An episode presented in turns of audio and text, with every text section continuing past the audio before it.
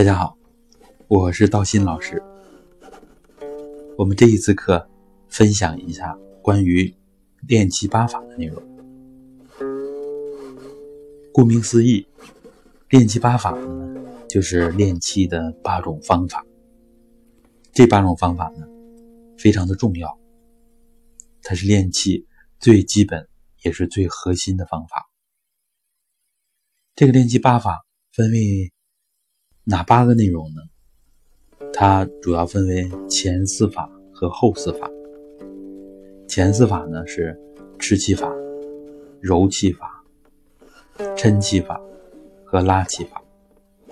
后四法呢，也就是第五法到第八法，它分别是聚气法、敛气法、混气法和化气法。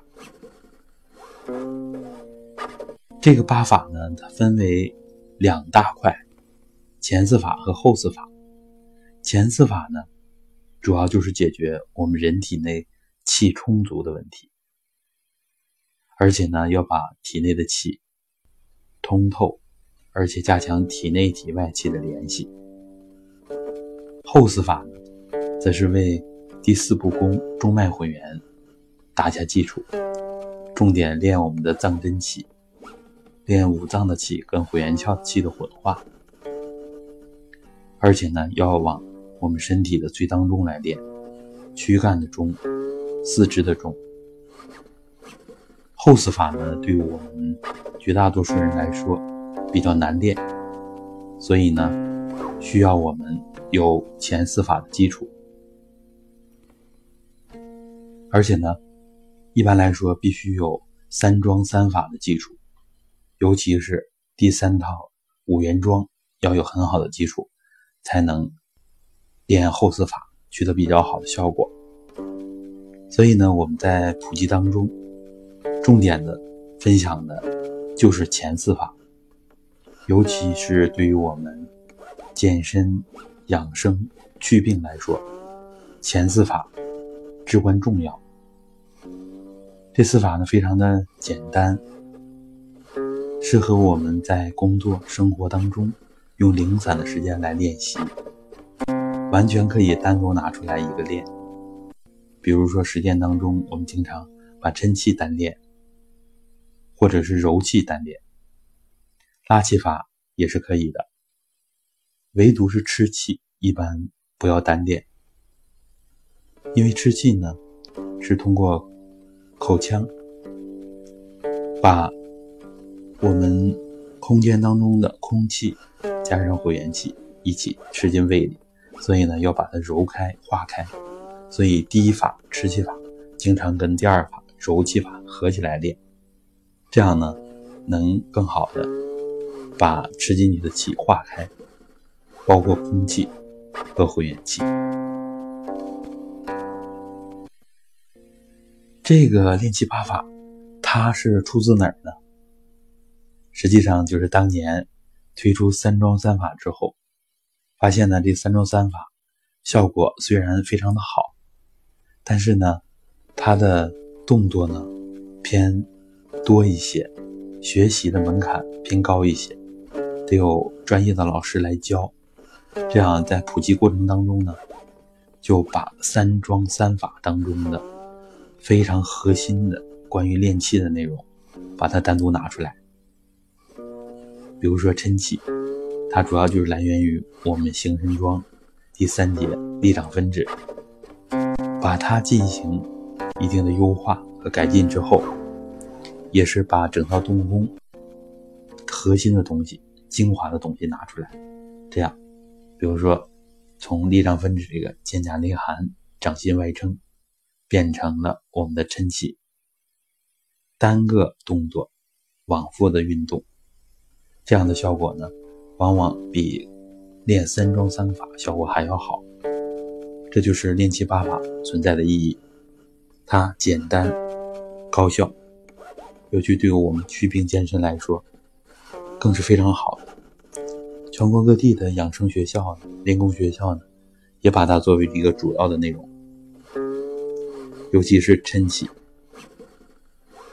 所以呢，我们也鼓励大家多练。前四法，我们大家这样初步理解理解一下就可以。具体来说呢，这个吃气，它相当于道家的福气，就是以后要想搞辟谷的，这个吃气是非常重要的一个方法。我们不搞辟谷的人呢，完全可以通过吃气来把自己的气迅速的充足起来，这是练气的一个解法，直接变外气为内气，非常快捷的方法。在教学的过程当中呢，我发现吃气法对于多数人来说不太容易练习，因为呢，它是一个反合手的动作，加上一个把喉打开、口腔打开，然后呢，一个口腔闭合、一个吞咽的动作啊，很多人这个动作不太好学。呃，一般呢，我们都需要现场教学多次才能逐渐的掌握。后面呢？揉气，揉气法呢，就包含了我们以前重点分享的揉腹。当然呢，这个揉气它分为四个部分，揉腹只是其中之一，还包括了点按我们的膻中，然后点按肋骨，点按肚脐、命门这样几个部分。所以呢，这个揉气法其实单独拿出来练，也是效果非常好的。第三法抻气，更是我们推广的重点。它实际上就是把我们的内气练得更加的通畅，加强全身的通透，尤其是对两上肢、对肩颈、心肺、头部，包括五官，对他们的调理非常好。然后就是拉气法，拉气法呢？它是在前三法的基础之上，进一步的把内气向外放，外气向内收，加强我们人体内外的通道，然后进一步呢，摄取更多的外气，强化自己。好，这样呢，我们就简单介绍了一下练气八法，而且呢，分享一下我们重点推广的前四法的内容。